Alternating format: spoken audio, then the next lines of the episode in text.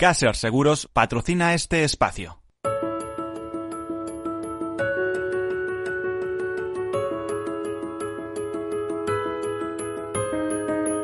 Tercer sector, un espacio para la economía social, un programa dirigido por Miguel Benito. Buenas tardes, bienvenidos, bienvenidos a este espacio, eh, a este programa de radio donde hablamos temas de interés para asociaciones, para fundaciones, para ONGs, ya saben, hay que ser eh, fundación o asociación para constituirse como ONG. Eh, hablamos de temas de tercer sector, tercer sector entendido como aquel que no es un sector público, sino que es privado, un sector que todos los beneficios que obtiene se reinvierten en el fin fundacional que normalmente coincide o societariamente coincide con la acción social, con la cooperación internacional, con la defensa del medio ambiente y con tantos grandes y pequeños temas de interés general, pero que si no fuera gracias a estas entidades del tercer sector, pues no se podrían llevar a cabo o habría problemas. De hecho, por ejemplo, en la Asociación Española de Fundaciones siempre dicen que allá donde hay un tema de interés hay una fundación. Y si tuviéramos que articularlo todavía más, vertebrarlo mucho más, nos iríamos a las asociaciones, porque fundaciones en España hay como 6.000, 7.000, ¿eh? algo más de 1.000 en la Asociación Española de Fundaciones, mientras que asociaciones son cientos de miles las que tenemos. Por supuesto, pasan de las 600.000 escritas, inscritas. Bueno, pues este el programa en el que también en clave de solidaridad mercantilmente organizada, pero en este caso para ser eficaces, hablamos de temas que nos interesan aquí y en el mundo. Y tras esta presentación les cuento alguna una noticia, alguna nota de actualidad eh, que caracteriza pues el día a día, la actualidad, el momento. Todos los días hay cantidad de noticias interesantes. Pero bueno, hemos elegido dos al azar que espero que les interesen. Por ejemplo, plena inclusión. ¿eh? Acuérdense, ese sector de la capacidad que hace unos años decidió eh, denominarse plena inclusión, ha estimado que las entidades del sector de la discapacidad tienen un sobrecoste entre un 30 y un 40% superior eh, a los costes ya habituales, todo ello producido por el coronavirus. Juan Pérez, vicepresidente de Plena Inclusión, lo comenta así. Si las ayudas no se incrementan en una proporción parecida a ese 30 o 40% de sobrecoste, podemos tener dificultad para la sostenibilidad de algunos de nuestros centros. Bueno, estas eran manifestaciones de ayer eh, que se realizaban durante su intervención en la Comisión de Derechos Sociales y Políticas Integrales de la Discapacidad en el Congreso. Eh, también hay algún otro tema más, eh, por ejemplo, sabemos que el 20% más pobre de los habitantes de las grandes ciudades tiene entre el 1,5 y tres veces más riesgos de contagio, eh, hospitalización y mortalidad. Es decir, el COVID no llega igual para todos, a unos les llega más. Eh, la pandemia provoca que el coronavirus ponga, haya puesto de manifiesto la existencia de desigualdades sociales significativas dentro de las ciudades, principalmente aquellas que afectan a la salud y que afectan más a las personas con menos eh, recursos, eh, según se desprende del último número de Ciudades, Luces y Sombras de un Mundo cada vez más urbano, editado por Funcas. En diversos artículos de este número se analizan los beneficios y los cortes, así como los perjuicios del fenómeno urbano y eh, concluye que España es un país cada vez más urbanita, donde en torno al 60 o 70% de la población pues se acumula, igual que también la mayor parte del PIB, un 70%, según dicen los expertos en estos en los diversos estudios de FUNCAS. El estudio señala que las ciudades más globalizadas y conectadas al mundo han sufrido antes los efectos de la pandemia, al tiempo que dentro de las ciudades sus habitantes han afrontado riesgos muy diferentes de exposición al virus y la vulnerabilidad a la enfermedad que causa. Y eso, pues, depende de precisamente de, de, los puntos donde donde se vive en fin, este es eh, una de las conclusiones eh, que, que da lugar a ese estudio. Bueno, y sobre estos temas y otros vamos a hablar con María José Hernando, que es la directora de estudios de Manos Unidas, esta gran ONG española, una de las que más eh, dinero y más recursos eh, dedica a solucionar eh, problemas a la acción social y a la cooperación internacional en concreto. María José Hernando, buenos, buenas tardes. Hola, buenas tardes. Directora no soy, ¿eh? soy técnica del departamento de estudios. Técnica del departamento de estudios, perdona. Eso es, nada, nada, nada, fenomenal. Eh, realmente es que estoy tan imbuido muchas veces con los temas del sector asegurador que, que, me, suelen ocurrir estas cosas. Bueno, como técnica, ¿cuál es, eh, cuál es el, en, el aspecto de, de campañas, cuál es la, el, vector, cuál es el tema elegido para este año y, y por qué ha sido elegido? Eh, este año nosotros terminamos un ¿eh? trienio. los anuncios, etcétera, pero, pero me gustaría que nos aclarases. Sí, María. ¿Perdona? No, que, que digo que yo tengo una, tengo idea de cuál es el ah. tema que habéis elegido este año para la campaña, pero que me gustaría que nos aclarases por qué habéis elegido este tema y, y, y qué, qué ha pesado para, para hacerlo. Vale. Eh, nosotros te decía que eh, llevamos tres años trabajando sobre derechos humanos y este año eh, lo que queremos es concretar un poco eh, cómo esos derechos humanos implican unas responsabilidades, ¿no? Unos deberes y esos deberes eh, se concretan en la promoción del bien común, de la solidaridad. Estamos en un momento malo, eh, todo el mundo lo sabe, y es un momento en el que eh, cada uno tiene que aportar según sus posibilidades para la construcción de lo común, ¿no? La, la, la, campaña se contagia solidaridad, ¿no? se pueden contagiar muchas cosas, eh, ya lo sabemos, llevamos un año con esta palabra maldita, pero hay también una, un, lado positivo del contagio, ¿no? Si contagia solidaridad y los demás creen que eh, aportar solidariamente lo que sea es bueno para el, para el común, para todo el mundo, que así se puede acabar con los grandes males de la humanidad, que no son solo las pandemias, pues ojalá a todos este contagio nos llegara, ¿no? Bueno, ojalá, ojalá. yo creo que vosotros sabéis muy bien contagiar, ¿no? Porque habéis implicado eh, siempre lo digo, eh, no, a ver, eh, Manos Unidas no nació como una organización específica de la Iglesia, pero sin embargo habéis seguido acercaros mucho. Fue un grupo de mujeres católicas, como sabemos, que fue a un congreso de la FAO y dijo, algo tenemos que hacer para acabar con el hambre, ¿no? Si mal no recuerdo. Pero habéis sabido contagiar a, a, a las personas. Eh, a las comunidades, a las iglesias. Sí. Eh, conseguís que todo el mundo aporte y por eso decía que sois una de las grandes ONGs españolas porque dedicáis una serie de, de recursos que, que otras eh, ONGs no disponen, ¿no?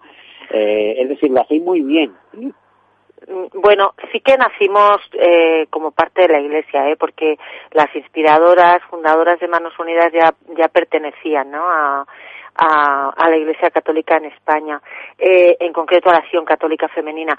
Es verdad que con el tiempo hemos implicado no solo a la Iglesia, que es nuestra, nuestra casa, sino también a otros muchísimos colectivos, ¿no? Aquí y en los países donde, donde acompañamos proyectos de desarrollo. Y eso es lo más interesante, ¿no? Que no solo en la sociedad española encontramos apoyos muy importantes, tenemos una recaudación eh, pues que ronda los 40 millones, ¿no?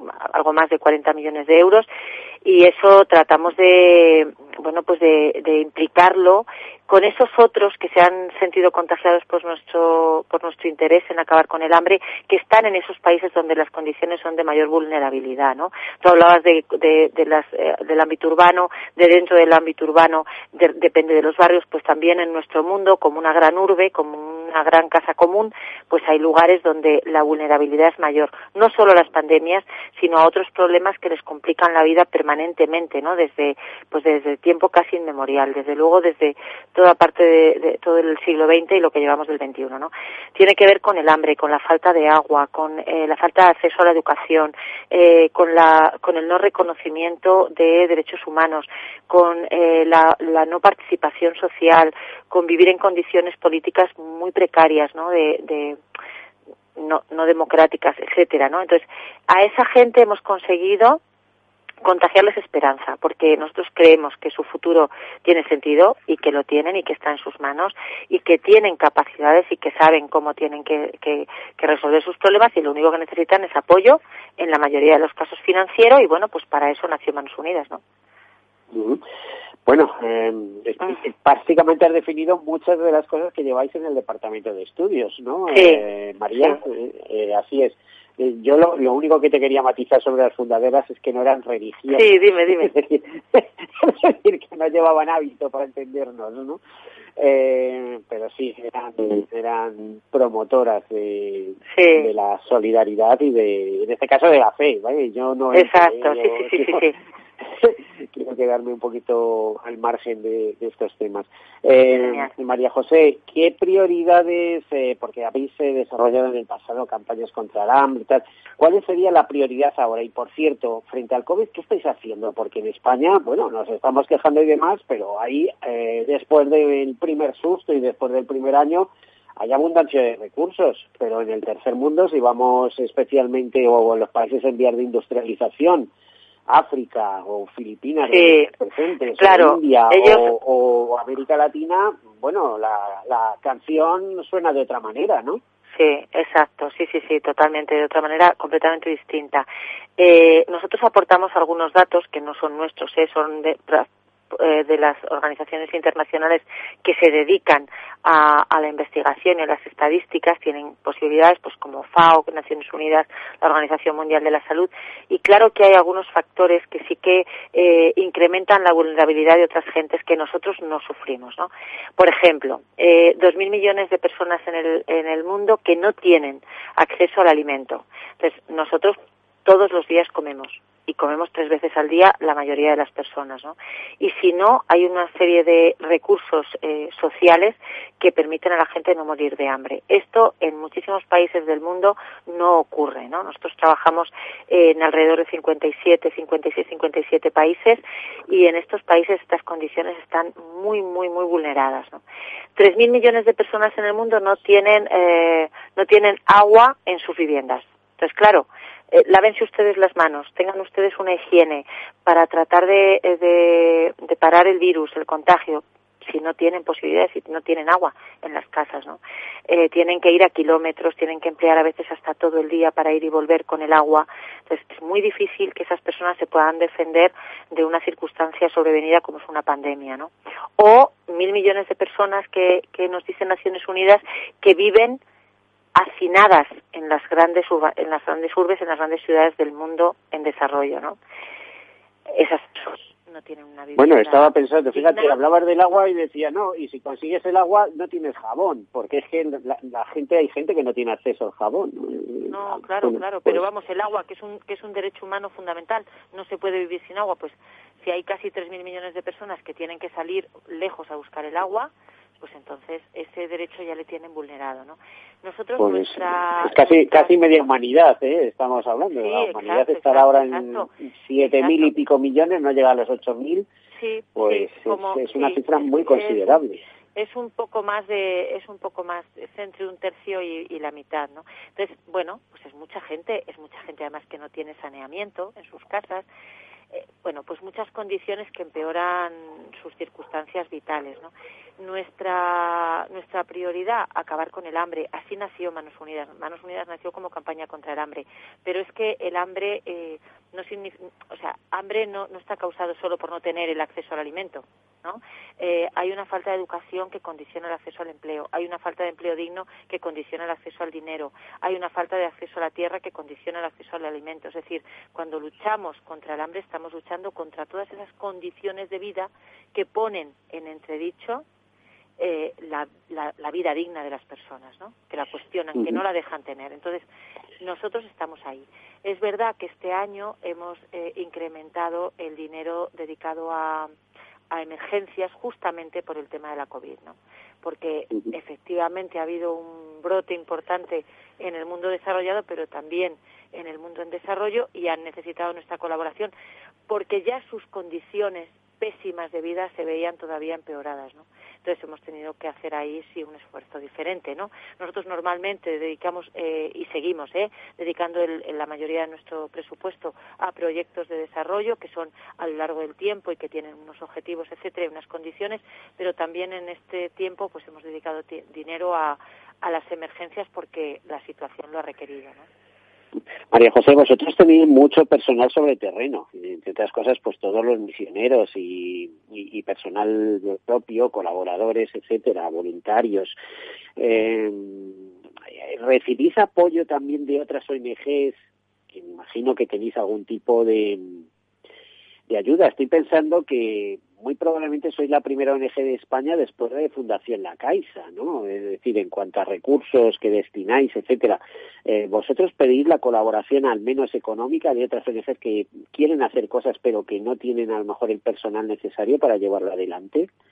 Mm, en general, eh, a veces o sea, hay, eh, hay posibilidades de colaboración, pero en general nosotros eh, con quien trabajamos, o sea, nosotros recibimos nuestros fondos, sobre todo, son fondos propios que vienen de los donantes, de los donantes, de los socios eh, que tenemos en España y de la colecta que la Iglesia Católica hace el segundo domingo de febrero, ¿no? El segundo fin de semana de febrero, que es una colecta que tiene sí o sí que entregar a, a manos unidas, ¿no?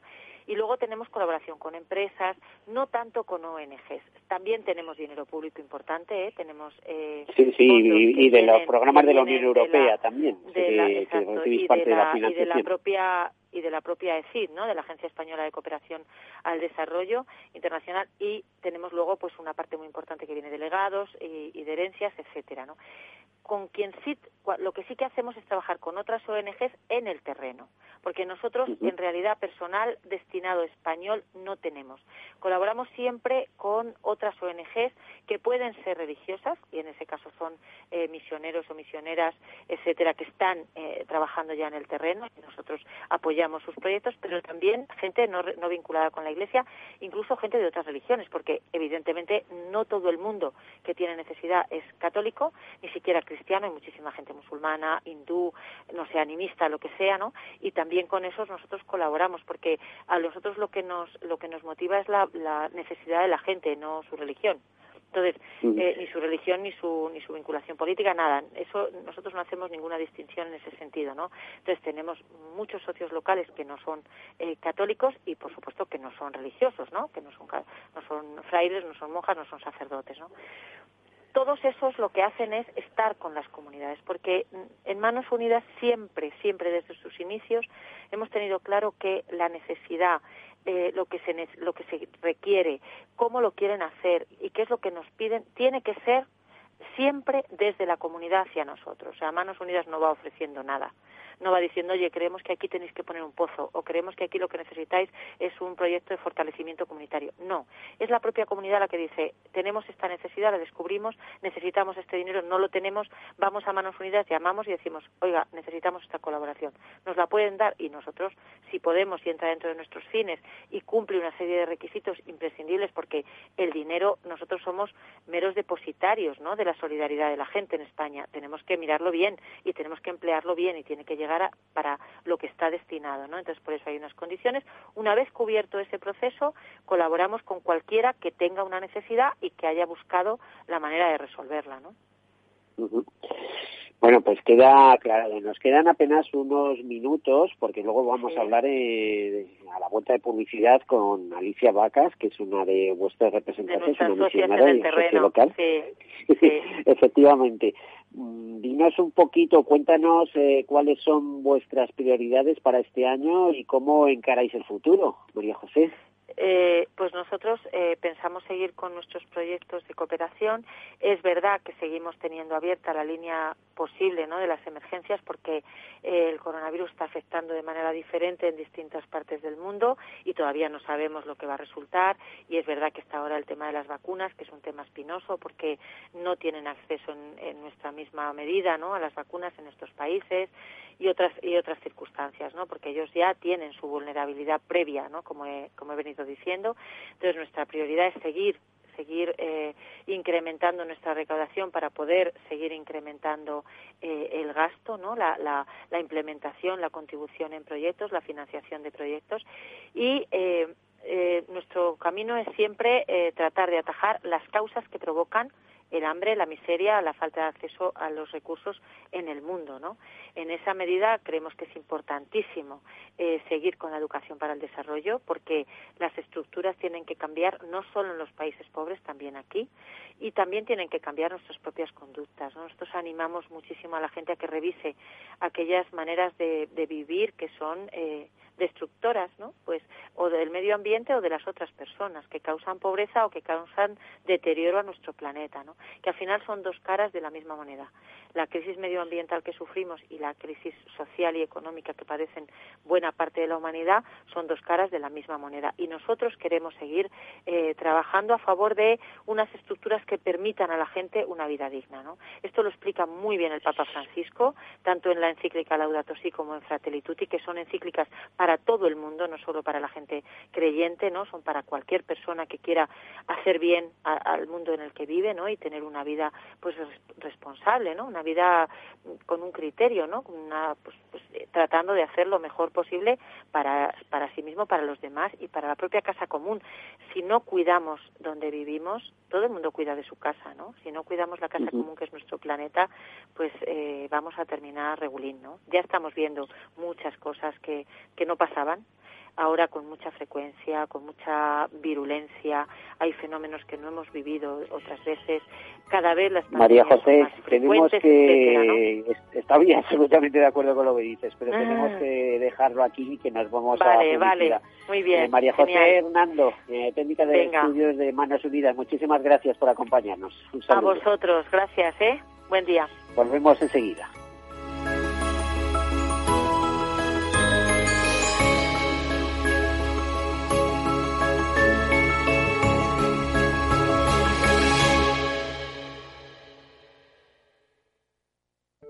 Soy José Luis, director de Seguros García Ochoa, y quiero darte mi teléfono personal para asesorarte, hacerte un estudio de todos tus seguros y ayudarte a ahorrar.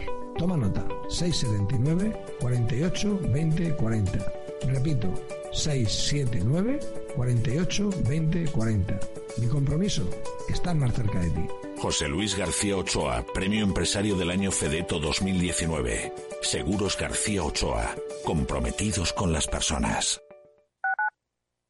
Escuchas Capital Radio, Madrid 105.7, la radio de los líderes.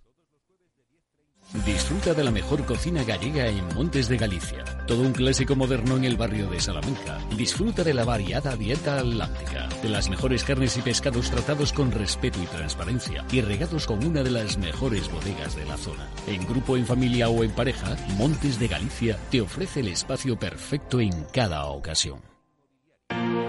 Si eres emprendedor, empresario o autónomo, en negocios de carne y hueso encontrarás todas las claves para hacer crecer tu negocio. Cada miércoles de 1 a 2 de la tarde en Capital Radio, con Mariló Sánchez Fuentes. En el restaurante Gaztelubides somos rigurosos con la selección del producto para crear recetas imaginativas que acompañamos de una bodega generosa y brillante y de nuestra magnífica terraza durante todo el año.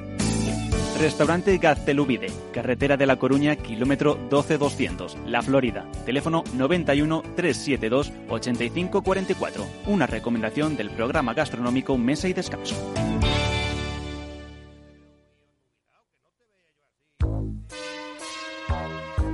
Bueno, la siguiente consulta nos llega desde Bulgaria, desde Sofía, la capital. Julen, buenos días. Muy buenos días, eh, señor Vicente y señor Durante. ¿Sigue usted Capital Radio en Bulgaria? Sí, hombre, lo cojo por internet. ¡Arriba! ¿Eh? 80 días son. Capital Radio traspasa fronteras. Para dar la vuelta al mundo. Capital Radio sí es lo mejor, ¿eh?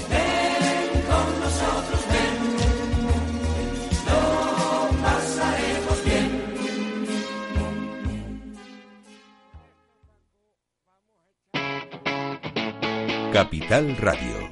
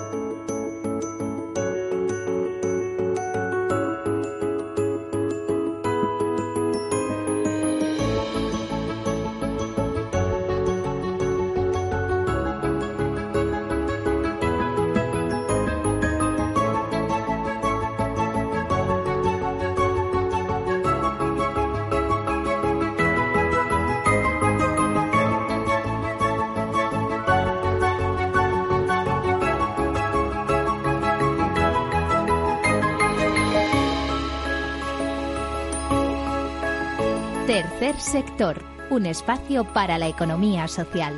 Un programa dirigido por Miguel Benito.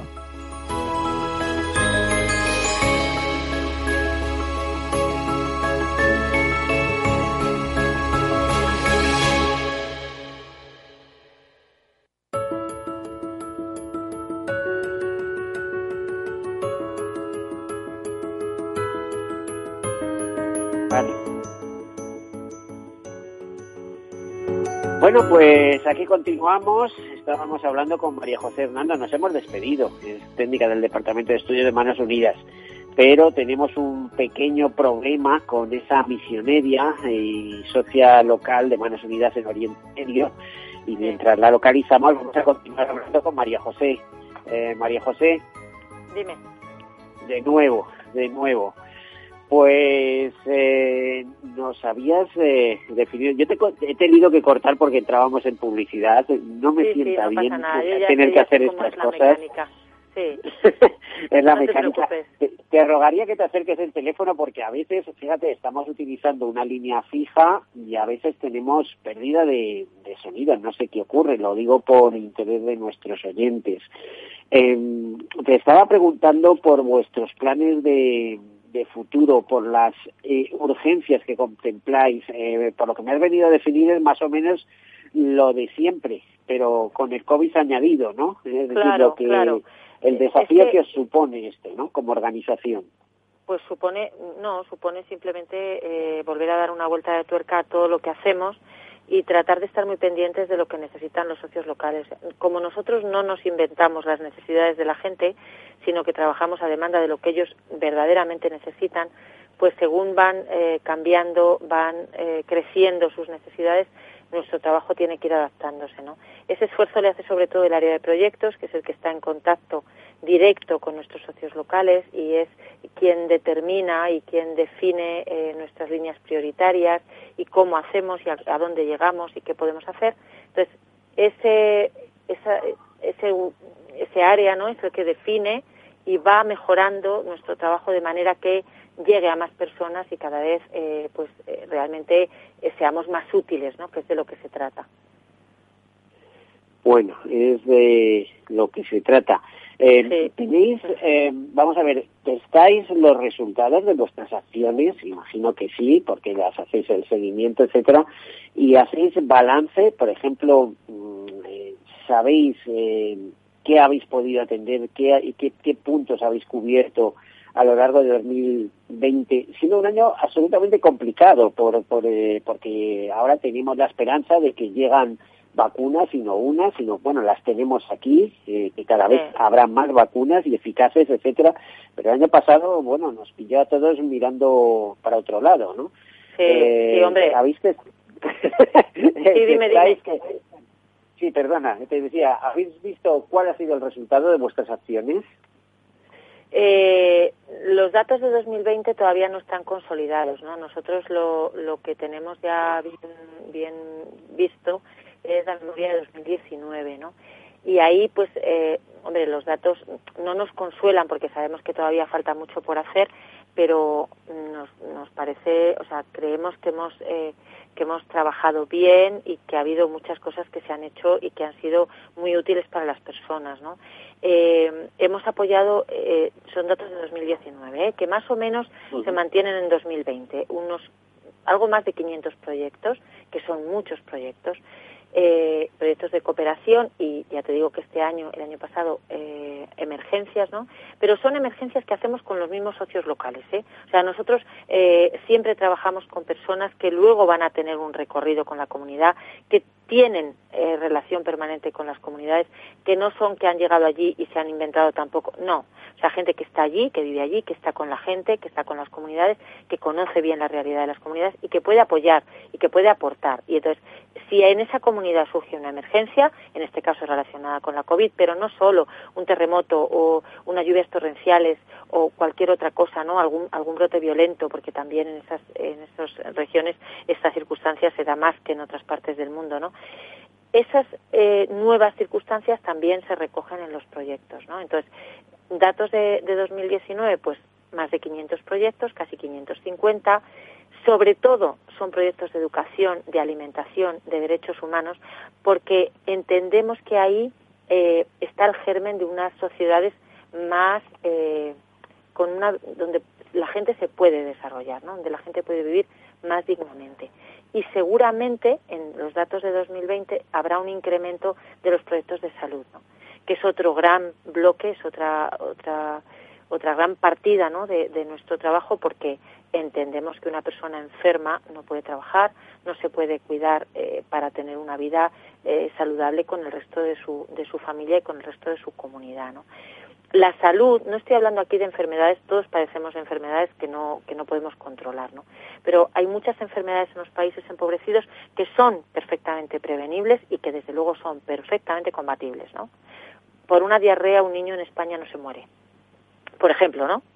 O, o, por el contagio de malaria o por el contagio del SIDA.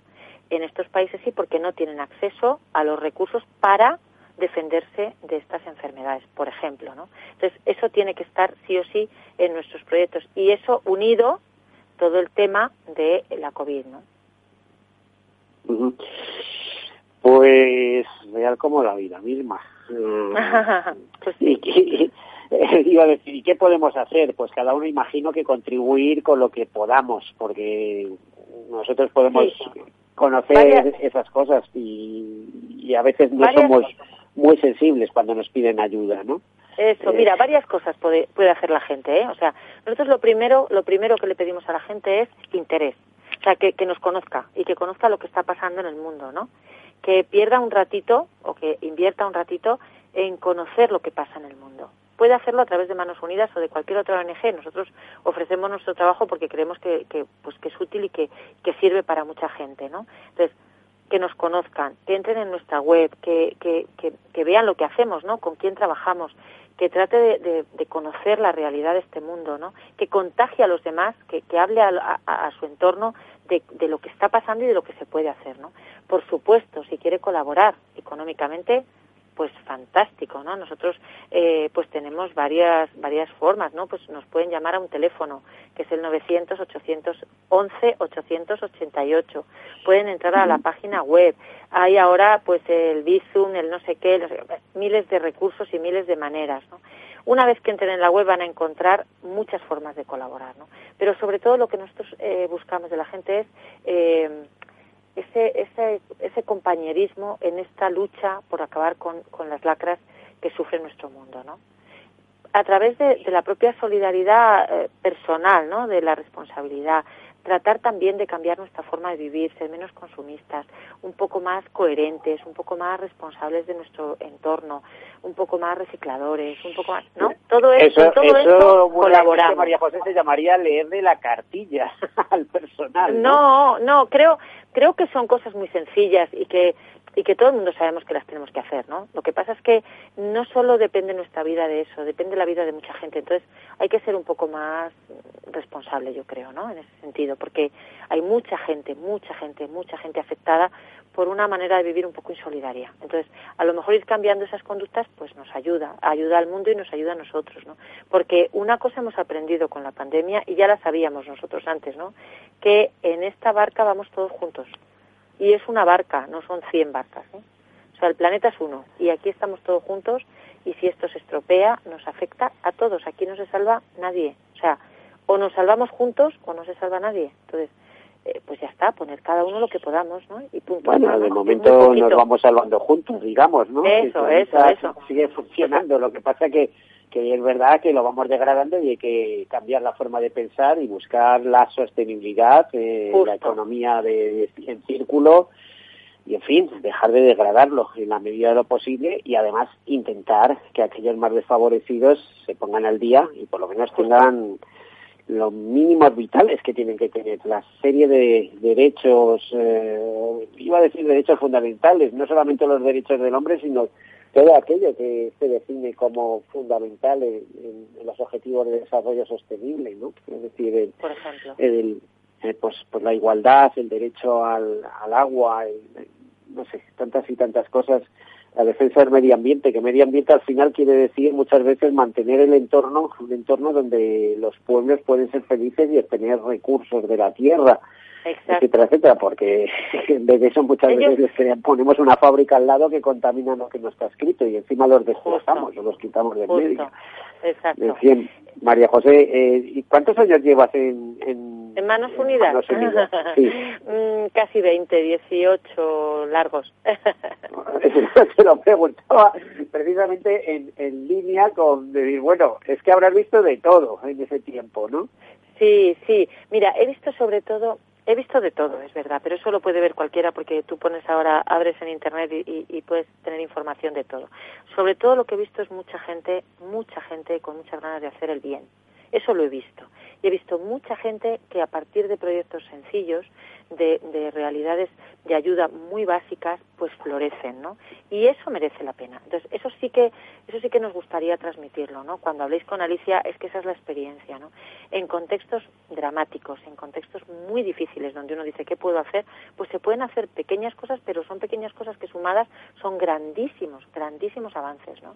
Grandísimas historias de recuperación de niños, de mujeres, de, de, ancianos, de gente con discapacidades, etcétera, ¿no? Entonces, es tan bonito, es tan esperanzador escuchar a esas gentes, ¿no? Comprender cómo su vida cambia, que todo lo demás merece la pena, ¿no? Claro que quedan mucho por hacer, claro que eh, nos gustaría desaparecer, porque eso significaría que el mundo está como, como, como debe, ¿no? Pero bueno, mientras tanto, pues hacemos lo que podemos y queremos hacerlo bien. Y entonces para eso contamos con toda la sociedad española, que es verdad que con Manos Unidas es muy generosa también con otras ONGs, por supuesto, y también contamos pues con el apoyo de las administraciones, que en muchos países están por, por ayudar a sus poblaciones, en otras no. Nosotros siempre queremos eh, pues que, que apoyen porque al final, tú decías, son derechos humanos fundamentales y esos los tienen que defender los propios estados, para eso existen, ¿no? Para eso existen las administraciones, las instituciones públicas, para defender y para promover los derechos. Nosotros estamos para colaborar, mientras no se llega a ese punto en el que todo el mundo pueda gozar de lo que es su derecho humano fundamental, ¿no? Bueno, eh, pero ya sabes que muchas veces eh, son buenas intenciones y no siempre se cumplen, ¿no? Ya. Eh, eh es decir, no es que no estén para una cosa, es que no están al 100%, ¿eh? sino al 60% o al 80%. ¿Eh? o a veces están mirando para otro lado. es verdad, es verdad, pero también es verdad que los gobiernos responden a lo que nosotros les demandamos a veces, ¿no? Entonces hay que pedir con fuerza, hay que pedir con fuerza una cooperación, hay que pedir con fuerza una responsabilidad en las políticas públicas, hay que pedir con fuerza unas normas de eh, comercio internacional, de relaciones internacionales, de lo que sea más justas, hay que pedirlo. O sea, ellos a lo mejor eh, tienen buena intención, pero se les queda un poquito ahí en el camino. Pero nosotros estamos como sociedad para recordarles, ¿no?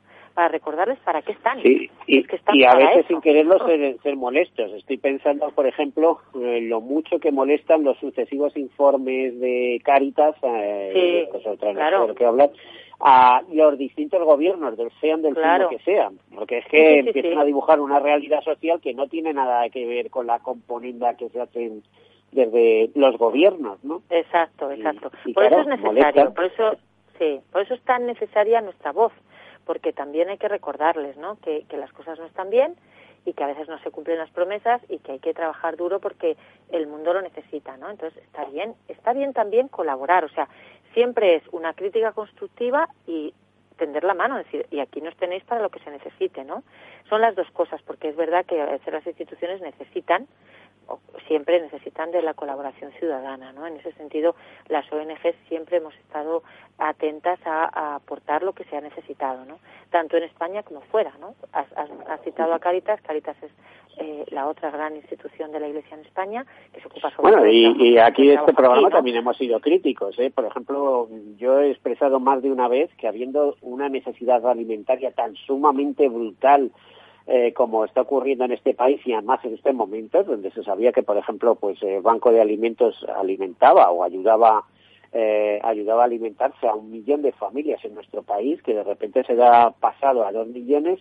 Eh, lo que me parece inexplicable es que haya eh, ministerios absolutamente inertes en, en, la estructura de gobierno y, sin embargo, una necesidad eh, tan básica como esa no sea contemplada desde una perspectiva gubernamental. Es más, es que es una ONG, una ONG de, de, matriz norteamericana la que está dando de comer a esa, esa gente, ¿no? Luego sí, es verdad que tiene las ayudas estatales, etcétera, etcétera, pero eh, hay cosas que no parecen muy explicables, que las ONGs tengan que sustituir eh, la acción de gobierno. No parece muy normal, ¿no? Es decir, cuando se entiende que el gobierno tiene todo tipo de medios... Eh, Siempre tendríamos que ser subsidiarias, ¿no?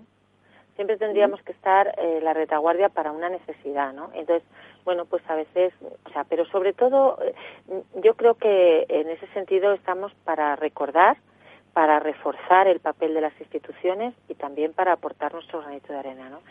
¿no? Y además pienso que el Estado a lo mejor no puede llegar a todas partes y entonces ahí hay una labor eh, para ONGs, ¿no? Para asociaciones, fundaciones, etcétera.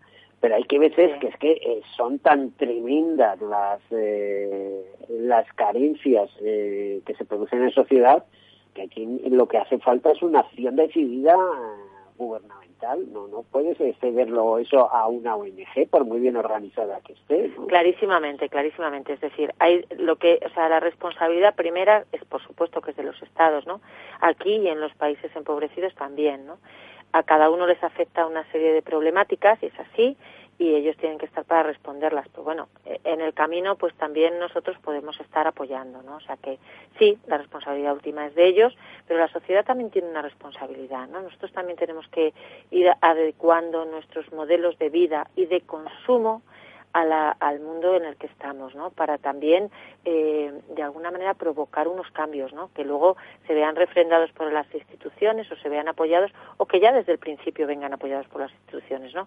Pero en cualquier caso implica eh, cambio y responsabilidad personal también, ¿no? Entonces eso también nosotros lo promovemos a través de la educación para el desarrollo, no solo nosotros, ¿eh? cualquier ONG. O sea, cuando pedimos colaboración no solo estamos diciendo necesitamos dinero, también necesitamos unos cambios, ¿no? Y unos vienen por las instituciones, evidentemente, porque nosotros no las podemos hacer, y otras vienen promovidas por la propia sociedad civil, ¿no? Entonces, en ambos, en ambas vías nosotros estamos para apoyar, ¿no? Y para ayudar, siempre. Mm. Pues bueno, y, que sigáis incidiendo, vamos, que no faltes, ¿no? que no falte, que no falte. pues tenemos dificultades, fíjate qué pena, nos vamos a perder una bonita conversación con, eh, con ¿No, no, ¿No podéis hablar con ella?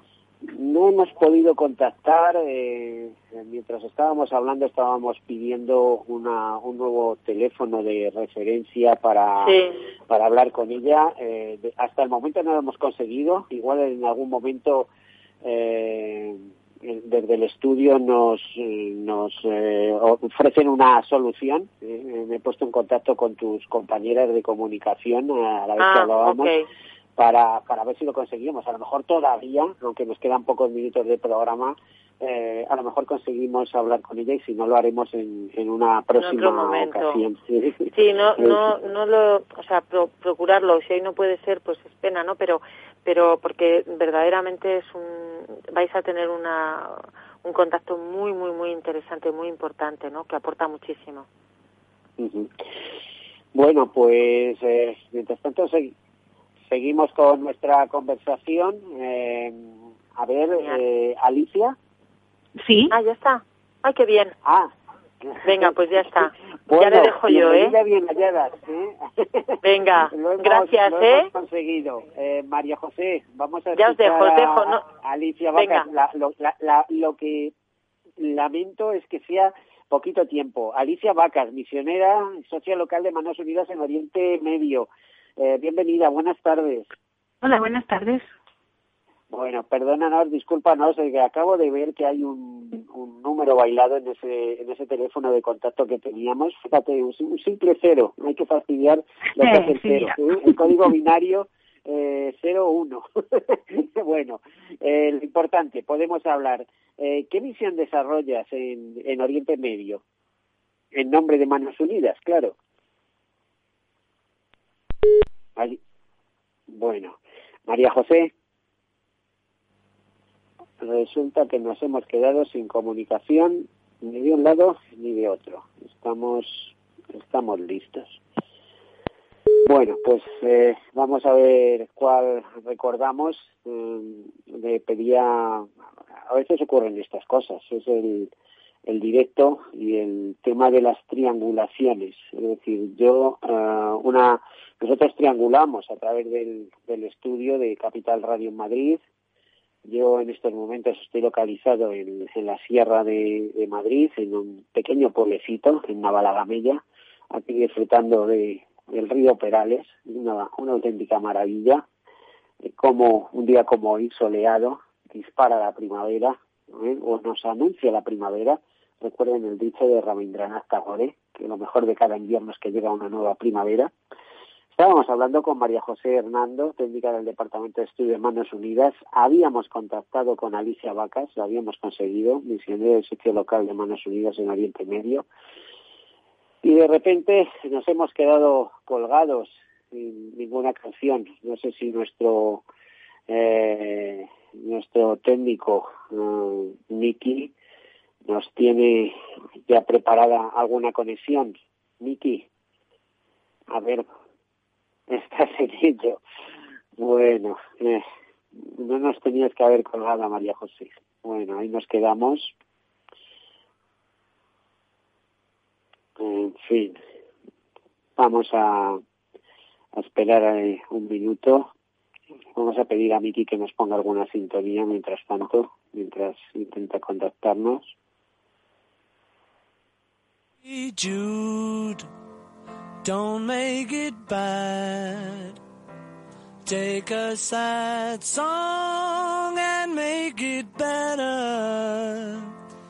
Remember to let her into your heart. Then you can start to make it better. Hey Jude, don't be afraid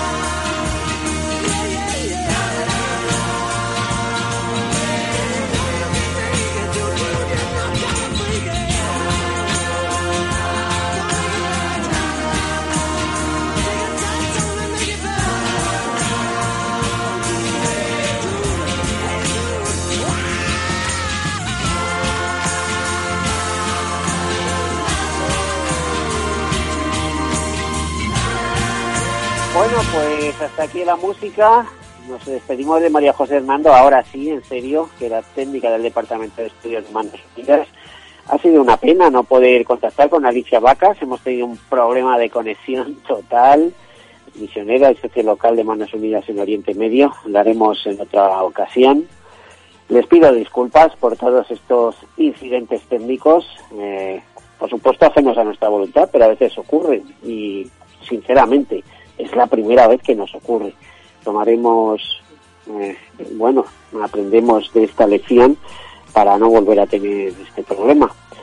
A todos ustedes, pues ya desearles una feliz semana, una semana de tiempo cambiante, no les digo hoy un bonito sol, luce, eh, sé que en días de lluvia después, eh, días de lluvia y también tienen nuevos programas de este tercer sector en que analizaremos otras cosas, entre ellos cómo es el pulso de la naturaleza con algunos de nuestros amigos ahora que en el mes de enero, de febrero, tenemos al águila imperial eh, sobre nuestros cielos, en sus paradas nupciales. Muchísimas gracias y como siempre, hasta la próxima. Sean felices. Hasta luego. Caser Seguros ha patrocinado este espacio.